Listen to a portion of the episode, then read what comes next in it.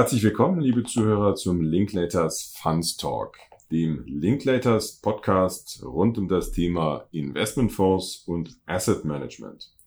Mein Name ist Markus Wollenhaupt. Ich bin Partner bei Linklaters im Bereich Investmentfonds. Unser Investmentfondsbereich ist einer der weltweit führenden Beratungspraxen, die sich mit allen Themen rund um das Thema Asset Management beschäftigt. Dabei sind wir fokussiert auf die Strukturierung und Auflegung von Investmentfonds, vor allen Dingen im alternativen Investmentfondsbereich sowie auf die Beratung von institutionellen Investoren bei deren Investments in Fonds. Und wie auch sonst bin ich auch heute nicht äh, alleine hier im Podcast, sondern habe mir meinen Kollegen Rocco Beck eingeladen. Rocco, herzlich willkommen, freue mich, dass du da bist. Ja, hallo Markus, ich freue mich, dass ich hier sein kann.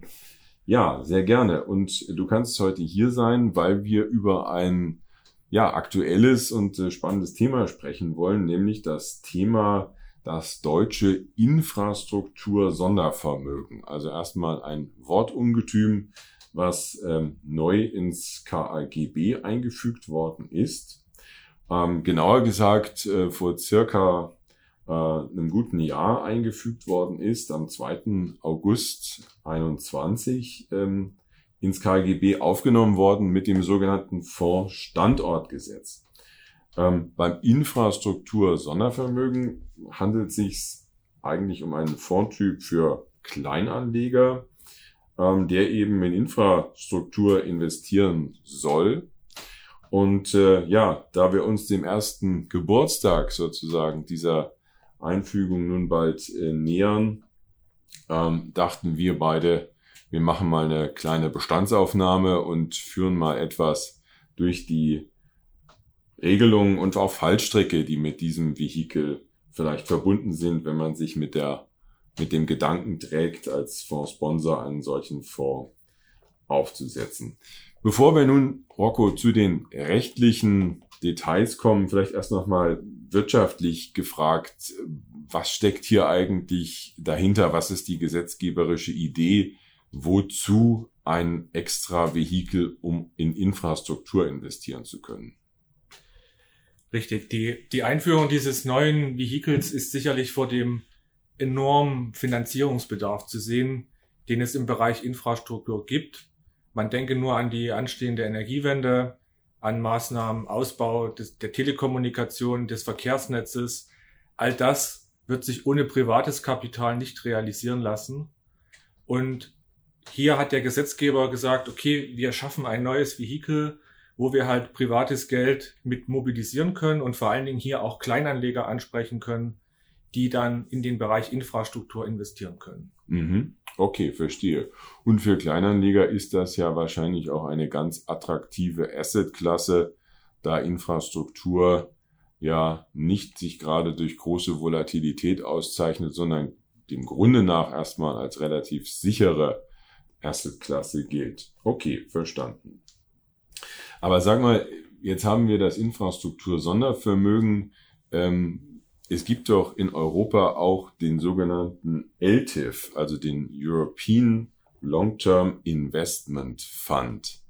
Ähm, ist der nicht auch in der Lage, in Infrastruktur zu investieren? Und wenn ja, wozu braucht man eigentlich beides nebeneinander? Richtig, also es gibt den LTIF als weiteres ähm, Vehikel für Privatanleger. Und hier gibt es sicherlich auch Überschneidungen zwischen beiden, denn das Infrastruktursondervermögen, aber auch der LTIF können beide in Infrastruktur investieren. Ähm, wie schon gesagt, es sind beides äh, Fondsvehikel für Privatanleger, wobei alle, aktuell beim LTIF hier noch eine Mindestanlagesumme von 10.000 Euro gilt. Also das heißt, hier können nur bestimmte Privatanleger in einen LTIF investieren. Mhm. Das soll zwar mit der LTIF-Reform wegfallen, sodass dann auch in dem Bereich das Infrastruktur-Sondervermögen und der LTIF vergleichbar wären. Ähm, aber es gibt auch noch andere Unterschiede zwischen den beiden Vehikeln. Okay, welche sind das? Äh, zum einen ist der LTIF durch seine europäische Regulierung in der Lage, international mit einem Vertriebspass vertrieben zu werden. Mhm. Diese Möglichkeit gibt es für das Infrastruktur-Sondervermögen als rein deutsches äh, Vehikel für Privatanleger nicht. Und dann noch ein eher rechtlicher Unterschied, ähm, der aber für die Anleger auch eine große Rolle spielt. Der LTIF ist zwingend ein geschlossener Fonds. Das heißt, man kann Anteile am LTIF nicht zurückgeben. Mhm. Währenddessen das Infrastruktur-Sondervermögen ein Rückgaberecht vorsieht. Das heißt, Anleger können während der Laufzeit des Fonds aussteigen und ihre Anteile zurückgeben. Und das wird sich beim LTIF jetzt auch in der geplanten Reform nicht ändern, sodass das schon ein Alleinstellungsmerkmal des Infrastruktur-Sondervermögens ist und bleibt. Okay, das ist, das ist aber interessant und für Privatanleger dann auch wirklich ein, ein wichtiger Unterschied. Die Frage, ob ich eben ein Rückgaberecht habe oder nicht. Ähm, und zur LTIF-Reform, du hast jetzt äh, zweimal erwähnt, äh, machen wir sicherlich noch eine eigene Folge hier in unserem Podcast, aber so viel kann man dort schon vorwegnehmen. Dort wird sich auch noch etwas tun im Bereich der Anlegerliquidität, aber ein richtiges Rückgaberecht wird es nicht geben für den, für den Privatanleger. Okay, also ähm, verstanden. Das heißt aber auch in unserer Beratungspraxis, äh, wenn ich äh, insoweit da vielleicht ergänze, ist das dann schon auch eine relevante Fragestellung für Produktmanager, nämlich welches Vehikel benutze ich denn eigentlich, wenn ich jetzt im Bereich Infrastruktur etwas machen möchte, wenn ich dort äh, den Kleinanlegermarkt eben ins Ziel, ins Visier nehme, dann stellt sich in der Tat die Frage, gehe ich jetzt über das europäische Vehikel oder ist das deutsche Infrastruktur-Sondervermögen für mich vielleicht der richtige Mantel? Jetzt haben wir viel über Retail-Anleger, also über Privatanleger gesprochen. Äh, Rocco, was gilt denn jetzt eigentlich für Institutionelle in dem Bereich? Hat ähm, dieser Fonds, äh, den wir jetzt dort neu haben, auch in dem Bereich etwas geändert? Ja, das hat er. Ähm, institutionelle Kunden auch schon bisher über die deutschen Spezialfonds, sei es die offenen oder die geschlossenen Spezialfonds, in Infrastruktur investieren. Aber durch diese Einführung des Infrastruktur-Sondervermögens wurde halt auch ein neuer Vermögensgegenstand in das KAGB eingeführt. Das ist die Infrastruktur-Projektgesellschaft. Und äh, diese wurde auch in den Katalog des äh, für die Praxis so relevanten äh, Spezialfonds nach 284, ähm, den mit den festen Anlagegrenzen in diesen Katalog der erwerbbaren Vermögensgegenstände mit aufgenommen. Mhm. Was insofern interessant ist, weil für diese Infrastrukturprojektgesellschaften keine ähm, Erwerbbarkeitsgrenze gilt. Mhm. Für andere Unternehmensbeteiligungen, wo man vielleicht auch bisher äh, in Infrastrukturprojekte schon hätte investieren können, gilt ja eine 20-Prozent-Grenze. Mhm. Und für die Infrastrukturprojektgesellschaft gibt es eine solche Grenze nicht, sodass man da auch einen reinen Infrastruktur-Spezialfonds machen könnte. Okay. Das ist aber in der Tat interessant. Und äh, jetzt hast du vom 284er Spezialfonds gesprochen. Das ist ja in der Tat ein sehr relevantes Vehikel. Und dann taucht natürlich in dem Zusammenhang immer auch die Frage auf, wie sieht's denn dann steuerlich aus? Ist das, was wir hier aufsichtsrechtlich jetzt als Innovation haben, denn dann auch steuerrechtlich richtig nachvollzogen worden? Ähm, auch steuerlich wurde die Infrastrukturprojektgesellschaft in das Investmentsteuergesetz und da in den Paragraphen 26 mit aufgenommen. Das heißt, auch da ist es als ein erwerbbarer Vermögensgegenstand im Katalog genannt. Und man kann sehen, dass der Gesetzgeber da ähm, auch sonst die Infrastrukturprojektgesellschaft eigentlich Immobiliengesellschaften gleichstellen wollte, mhm. sodass auch bestimmte Grenzen, die es steuerlich gibt, dann ähm, für die Infrastrukturprojektgesellschaft nicht anwendbar sind. Allerdings ähm, ist diese Umsetzung etwas lückenhaft. Das heißt, der Gesetzgeber ist hier nicht ähm, komplett äh, durch alle relevanten äh, Vorschriften durchgegangen. Ähm, ob das jetzt ein Versehen war oder nicht, das weiß man nicht so genau, aber da wäre noch etwas Nachbesserungsbedarf gegeben mhm. oder Klarstellungsbedarf. Okay, verstanden. Ich glaube, das gilt ja auch für die Frage der sogenannten aktiven unternehmerischen Bewirtschaftung. Ich glaube, da ist derzeit auch nicht ganz klar, wie sich die Infrastrukturprojektgesellschaft ähm, sozusagen in das Regelwerk des Investmentsteuergesetzes an dieser Stelle einfügt. Insofern ähm, steuerlich leider noch nicht alle Ampeln so ganz auf grün. Man weiß nicht so recht, ob das ein äh, Versehen ist oder eine Intention. Es bleibt hier, glaube ich, auch noch etwas abzuwarten, wie dann die steuerliche Verwaltungspraxis an der Stelle am Ende des Tages aussehen wird. Okay, ähm, jetzt lass uns noch eine Frage zu den institutionellen Anlegern vielleicht kurz äh, ansprechen. Äh, es ist ja immer wieder äh, im Markt zu vernehmen, es gibt doch jetzt diese neue sogenannte Infrastrukturquote. Wir sind jetzt also im Bereich der Anleger, die letztendlich der Anlageverordnung noch unterliegen. Ähm, kann ich dieses neue Vehikel, was wir jetzt hier haben, oder ein Spezialfonds der Infrastrukturprojektgesellschaften investiert, denn auf diese neue Quote anrechnen? Also zunächst mal muss man sagen, die Infrastrukturquote ist eine landesspezifische Besonderheit. Die gilt nur für Anleger oder institutionelle Anleger aus Nordrhein-Westfalen.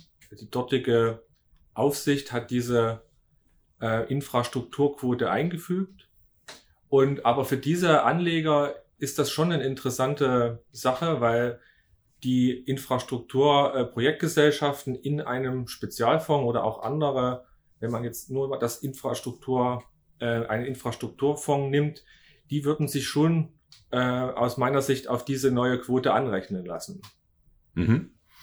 Okay, das heißt also auch dort äh, ist das ein hilfreiches Vehikel. So, jetzt lass uns noch einmal etwas weiter in den Rückspiegel gucken und ich stelle hier nochmal eine etwas äh, provokative Frage.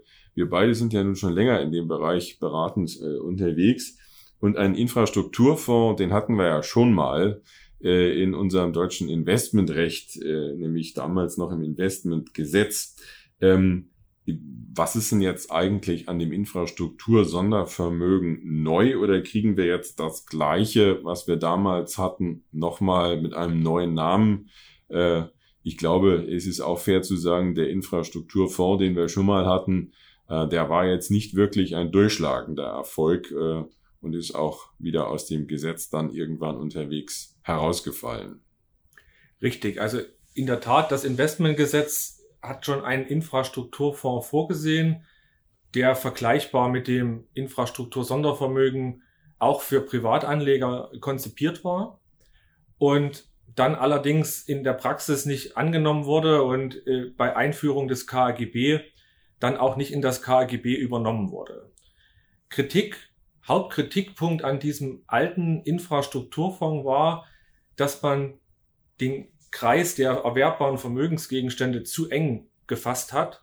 Das heißt, man konnte nur bestimmte Infrastrukturprojekte erwerben, nämlich nur ÖPP-Projekte, mhm. also wo die öffentliche Hand beteiligt war und dann auch nur Projekte, die sich bereits in der Betriebsphase befunden haben so dass viele Anbieter gesagt hat, in diesem engen Kreis kann ich gar nicht genug geeignete Investments für so einen Fonds finden und ähm, da deswegen hat sich das in der Praxis wohl nicht durchgesetzt. Und diese Schwächen hat man jetzt beim neuen Infrastruktur-Sondervermögen ausgebügelt, wenn man das so sagen darf. Richtig. Die alte Infra äh, die alte ÖPP-Projektgesellschaft ist zwar immer noch im KGB, aber wie schon angesprochen, es gibt jetzt die neue Infrastrukturprojektgesellschaft, die diese Schwächen sozusagen nicht mehr beinhaltet, ähm, da hier in allen Phasen eines Projekts investiert werden darf und auch dieses ÖPP-Voraussetzung nicht mehr besteht, sondern auch reine Privat, äh, private Infrastrukturprojekte jetzt in so einer Infrastrukturprojektgesellschaft umgesetzt werden können. Okay, das klingt auch so, Rocco, als ob der Gesetzgeber hier wirklich sensibel Themen aufgenommen hat und äh, die richtigen Weichenstellungen getroffen hat. Müsste ja für das Infrastruktur-Sondervermögen dementsprechend bedeuten, ähm, dass es attraktiv geworden ist, so eine Vorhülle aufzulegen und zu benutzen. Aus deiner Beratungspraxis, wie groß ist denn das Interesse am Markt an diesem Vehikel? Also man muss noch festhalten, ähm, dass es hier noch kein überbordendes Interesse gibt. Allerdings, viele Anbieter schauen sich das mit an. Du hast das ja auch schon angesprochen. Wenn es jetzt darum geht, äh, in welche Richtung möchte ich mit einem Infrastrukturprojekt gehen oder Infrastrukturfonds gehen. Ähm, und wir werden das noch sehen in unserem weiteren Gespräch, dass es da noch einige Probleme zu klären gibt. Und ich glaube, an der Stelle sind viele auch noch nicht wirklich durch und äh, viele Fragen sind noch äh, zu beantworten. Aber wie gesagt, Interesse war schon da in der Beratungspraxis und wie aus den genannten Gründen ist es nach meiner Kenntnis bisher so, dass es jetzt noch kein Infrastruktur-Sondervermögen gibt, was bereits live ist, wenn man so will, was schon an Anleger aktiv vertrieben wird. Gut, also das heißt, ähm, Interesse ist da. Man muss mal schauen, äh, ob sich dieses Interesse dann auch in konkrete Aktion umformt. Ähm, bleibt abzuwarten, aber jedenfalls, sagen wir mal, stehen die Leitplanken für diesen Fonds eigentlich an der richtigen Stelle sozusagen. Man hat hier also Flexibilitäten, die man früher nicht hatte. Okay, du hattest jetzt schon ein paar Mal ähm, so ein bisschen die, die Parallele auch zum, zum offenen Immobilienfonds äh, angesprochen. Ist, ist es richtig, dass man den, das Infrastruktur-Sondervermögen irgendwie in der Nähe zum offenen Immobilienfonds sehen sollte? Also es ist nicht nur dort im KIGB geregelt in dessen Nähe, sondern ist das, äh, ist das beabsichtigt? Was, was ist die Idee? Wie kann man es einordnen? Also der Gesetzgeber hat das in der Tat, äh, das Infrastruktur-Sondervermögen am offenen Immobilienfonds angelehnt.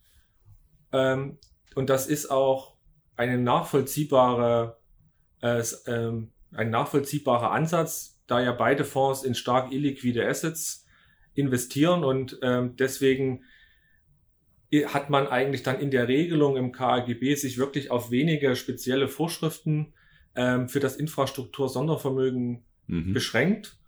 Und ansonsten verweist man sehr abstrakt auf die Regeln des, des, des offenen Immobilienfonds, um hier vielleicht auch nicht das Rad neu zu erfinden. Mhm. Und ist das dieser Verweistechnik, das ist ja manchmal eine sehr effiziente Art äh, der gesetzgeberischen Regelung. Ähm, wie sehen wir das denn hier? Funktioniert das gut? Also aus meiner Sicht ist das so ein zweischneidiges Schwert. Auf der einen Seite ist es ähm, natürlich gut, wenn man auf bestehende und bewährte Regelungen zurückgreifen kann. Hier gibt es Praxis dazu, hier gibt es ein Verständnis, wie diese Regelungen anzuwenden sind. Auf der anderen Seite ist natürlich das Infrastruktur-Sondervermögen doch etwas anders. Es hat auch andere Vermögensgegenstände als der Immobilienfonds, so dass sich aus dieser generellen Verweisung natürlich auch sehr viele Fragen ergeben. Wie passt das jetzt für Infrastruktur, was ich jahrelang für Immobilien angewendet habe. Okay, okay. Das, das klingt sinnvoll, was du sagst. Und ähm, dann lass uns doch mal vielleicht so ein bisschen mehr ins Detail gehen und mal von der ganz hohen Flughöhe etwas runter. Ähm, welche Rahmenbedingungen sieht denn das Gesetz jetzt genau vor für das Infrastruktursondervermögen? Also der charakteristische Teil des Infrastruktur-Sondervermögens ist sicherlich der Katalog von erwerbbaren Vermögensgegenständen. Mhm. Klar, hier liegt der Schwerpunkt auf den Infrastrukturprojektgesellschaften, also in diesem neu eingeführten Vermögensgegenstand. Hier muss man nach einer gewissen Anlaufzeit mindestens 60 Prozent in diese Art von Vermögensgegenständen investieren mhm. und hat dann noch eine Maximalbegrenzung von 80 Prozent, um im Prinzip das äh, Portfolio des Fonds auch noch mit gewissen, mit einer gewissen Liquidität vielleicht zu versehen, da natürlich hier, wie schon angesprochen, auch Rückgaben zu bedient sind, so dass man halt nicht alles in diese illiquiden Assets investieren können soll. Wie hoch ist denn die, oder gibt es eine Mindestliquidität und wie hoch ist die? Es gibt eine Mindestliquidität und die ist auch etwas höher als bei den Immobilienfonds, nämlich zehn Prozent. Okay, also ja, Gesetzgeber sagt vielleicht, Infrastruktur ist noch etwas illiquider als die Immobilie. Ähm, was gilt denn im Bereich der Fremdkapitalaufnahme, wenn wir ähm, den offenen Immobilienfonds wieder als Vergleichsmaßstab nehmen, gilt dann hier einfach das gleiche, Rocco? Also von den Grenzen her gilt das gleiche, weil hier gilt diese Verweistechnik. Das heißt, es gibt keine speziellen Regelungen für das Infrastruktursondervermögen für die Fremdkapitalaufnahme, sondern man verweist hier auf die Vorschriften des Immobilienfonds, so dass wir im Bereich der langfristigen Kreditaufnahme bei 30 Prozent sind, wie auch der Immobilienfonds. Nun ist hier aber schon eines dieser, ich sag mal, Pferdefüße des Verweises äh, äh zu sehen, nämlich worauf bezieht sich jetzt diese 30 Prozent? Sind das nur Immobilien, die jetzt das Infrastruktur in äh, Sondervermögen hält? Ne, das kann ja eigentlich nicht sein, oder? Richtig. Äh, deswegen muss man das wohl so verstehen, dass sich die 30 Prozent dann auf Immobilien und diese Infrastrukturprojektgesellschaften letztlich beziehen. Ja. Okay, jetzt verstehe ich auch deine Anmerkung von eben. Hier wäre es natürlich schöner, man hätte eine klare Regelung, die eben auch wirklich ähm, klare Kante an der Stelle vorgibt, was denn nun die Bezugsgrenze ist. Denn die Bezugsgrenze für FK-Aufnahme ist natürlich etwas extrem Wichtiges. Ähm, hier sollte man sie nicht vergreifen und da muss auch hinterher eine klare Praxis her. Sonst ähm, wird die tägliche Verwaltung eines solchen Fonds also unnötig erschwert. Ähm, ich will noch mal auf einen Begriff eingehen, äh, Rocco, den du eben verwendet hast und der ja auch sozusagen ganz zentral ist. Das ist der Begriff der Infrastrukturprojektgesellschaft. Ähm, da hat jetzt jeder sicherlich eine andere Vorstellung. Der Gesetzgeber hat aber auch eine. Wie ist das definiert? In der Tat, es gibt eine Definition für die Infrastrukturprojektgesellschaft, die halt sagt, dass es Gesellschaften sind, die gegründet wurden, um dem Funktionieren des Gemeinwesens dienende Einrichtungen, Anlagen, Bauwerke oder jeweils Teile davon zu errichten, zu sanieren, zu betreiben oder zu bewirtschaften. Okay, also vielen Dank erstmal für dieses gesetzliche Zitat. Ähm, das gilt jetzt irgendwie mit, mit Leben zu füllen.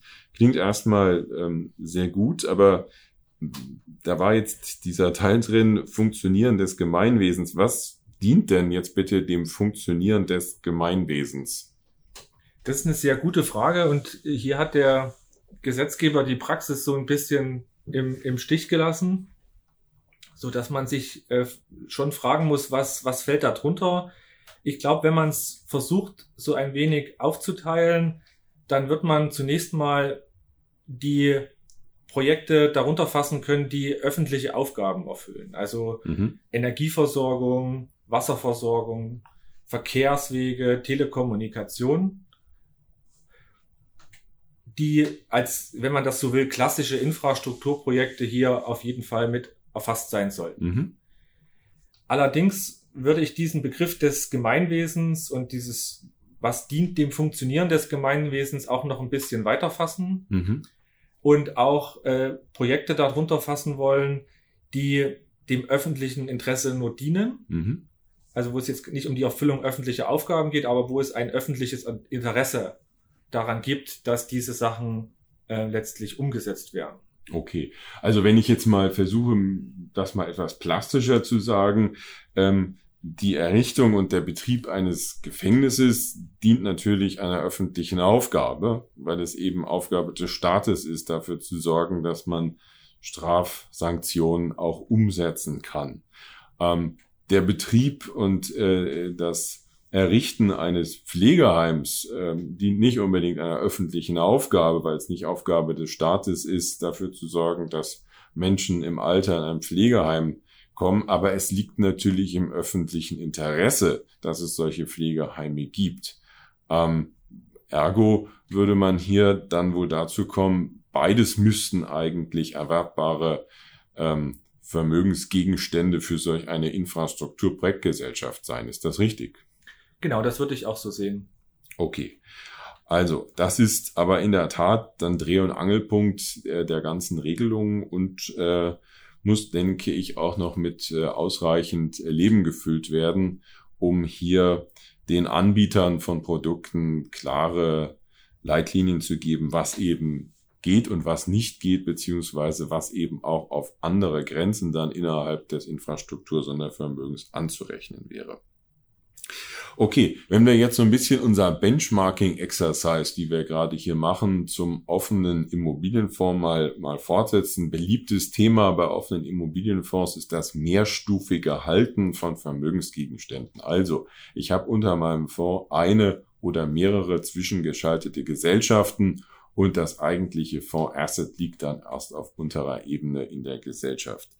Ähm, geht das auch beim Infrastruktur Sondervermögen? Auch hier leider keine klare Regelung im Gesetz, äh, obwohl das, wie du sagst, ein sehr wichtiger Punkt für die, für die Praxis ist. Ähm, auch hier kann man sich nur anhand dieser Verweistechnik ähm, versuchen, die Meinung zu bilden. Und natürlich im Bereich der offenen Immobilienfonds haben wir die Möglichkeit, Immobilien mehrstufig zu halten. Und ähm, vor diesem Hintergrund würde ich auch die Möglichkeit sehen, dass man hier die Infrastrukturprojektgesellschaft letztlich wohl mehrstufig halten können sollte. Mhm. Wobei, wie gesagt, da noch eine abschließende Klärung vielleicht mit einer Aufsicht oder ähnliches aussteht. Und es geht, glaube ich, noch einen zweiten Aspekt bei dieser Mehrstufigkeit. Jetzt nicht nur die Mehrstufigkeit bei den Infrastrukturprojektgesellschaften, sondern auch Immobilien sind ja ein erwerbbarer Vermögensgegenstand für das Infrastruktur-Sondervermögen. Und auch da stellt sich die Frage, kann ich die Immobilie nur mit dem Sondervermögen direkt halten oder auch über eine Immobiliengesellschaft? Und auch wiederum selbe Logik dahinter. Ähm, hier würde ich auch sagen, eigentlich müsste man das schon auch über eine Immobiliengesellschaft machen können, da diese Regelungen dann parallel zum Immobilienfonds halt auch bestehen.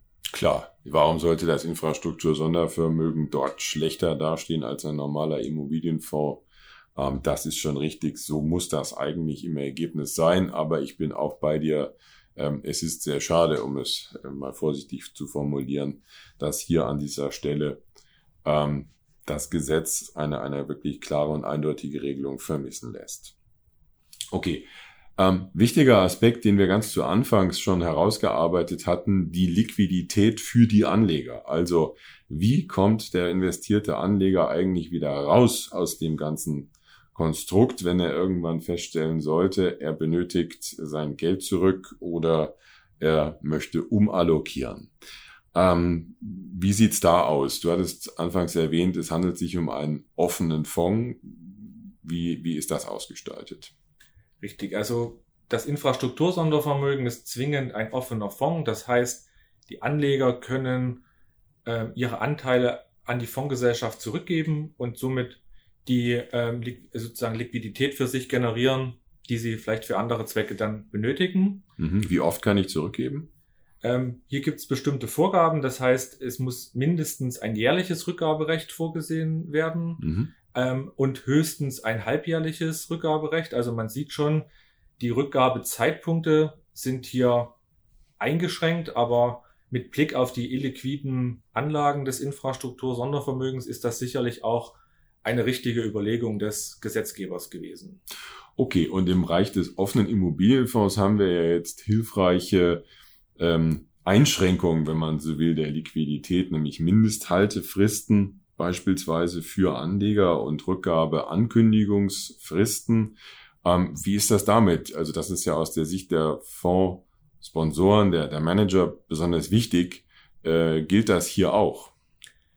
Ähm, wird man wohl auch sagen müssen über diese Verweistechnik in den Immobilienfonds hinein, dass auch diese Mindesthaltefrist von zwei Jahren und die Rückgabeankündigungsfrist von zwölf Monaten für das Infrastruktur-Sondervermögen zu beachten ist. Okay, also um dort auch einen Gleichlauf mit dem Immobilienfonds hinzubekommen. Richtig. Lass uns vielleicht noch mal eine Sekunde über den Immobilienfonds neben dem Infrastruktursondervermögen sprechen. Das hattest du eben auch erwähnt. Das Infrastruktursondervermögen kann eben auch in Immobilien investieren. Ähm, ich bin jetzt so etwas, etwas verloren in dieser Äußerung. Ähm, also zunächst mal, es kann das, glaube ich, beschränkt tun. Es kann bis zu 30 Prozent in Immobilien investieren. Ähm, aber wie grenzen wir denn das jetzt eigentlich voneinander ab? Wenn man da nochmal äh, etwas drüber, genauer drüber nachdenkt, gibt es ja durchaus Immobilien, äh, die betrieben werden, die vielleicht auch Infrastruktur darstellen. Ähm, wie grenzt sich die beiden Vehikel eigentlich voneinander ab? Was ist was? Richtig, also diese Abgrenzungsfrage stellt sich halt, wenn ich eine Immobilie in einer Gesellschaft habe, wenn ich jetzt die Immobilie direkt halten würde, klar, dann ist es halt die Immobilie. Ähm, aber genau wie du sagst. Und du sagst, es, ja. es, stellt sich dort die Frage, weil ich in der Gesellschaft dann noch den Betrieb organisieren kann und eben zwingend äh, äh dann gegebenenfalls eher eine Art unternehmerische Beteiligung habe. Richtig. Man bei der Immobiliengesellschaft, um da vielleicht mal zu starten, würde man ja sagen, man kann die Immobilie halten und verwalten, mhm. wobei Betriebsrisiken oder operative Risiken in einer Immobiliengesellschaft eigentlich nicht zulässig sind. Mhm. Das heißt, ein Betrieb von einem Pflegeheim oder von einem Krankenhaus mhm. wäre jetzt mit einer Immobiliengesellschaft sicherlich nicht möglich. Mhm. Und auf der anderen Seite hätten wir jetzt die Infrastrukturprojektgesellschaft, mhm. die sicherlich auch diese Pflegeimmobilie oder das Krankenhaus als Immobilie halten kann, aber natürlich zusätzlich noch die Option hat, diese Immobilie auch mit zu betreiben. Mhm. Oder vielleicht auch nur den Betrieb der dieser Immobilie letztlich zu übernehmen. Okay, aber da gibt es dann schon äh, Varianten sozusagen in der Anlagepolitik, die dann sehr nah beieinander liegen, wo man also sehr genau hinschauen muss, bin ich jetzt eigentlich sozusagen operativ genug, um eine ein Infrastruktursondervermögen zu sein oder bin ich eben noch im Bereich der klassischen Immobilienanlage oder bewege ich mich dort mit meiner Anlagestrategie eigentlich gerade heraus und kann dann gegebenenfalls das Infrastruktur-Sondervermögen eben auch benutzen, um spezielle Immobilienthemen im Bereich Betreiberimmobilien letztendlich umzusetzen. Richtig. Ich glaube, wichtig ist das vor allen Dingen, weil es halt diese 30-Prozent-Grenze innerhalb des Infrastruktur-Sondervermögens gibt für Immobilienanlagen, dass man da halt die einzelnen Investments dann richtig einordnet, um hier keine Grenzverletzungen zu begehen. Okay. Also sehr spannend, auch diese letzte Frage nochmal. Ähm, ich glaube, da liegt ähm, viel Potenzial drin äh, in diesem Vehikel. Ähm, und ich fand super, dass wir uns heute darüber unterhalten haben und das mal wirklich in aller Tiefe durchgegangen sind. Rocco, ich bedanke mich sehr herzlich dafür, dass du heute bei mir warst. Ja, sehr gern. Und äh, freue mich schon auf die nächsten Folgen unseres Podcasts.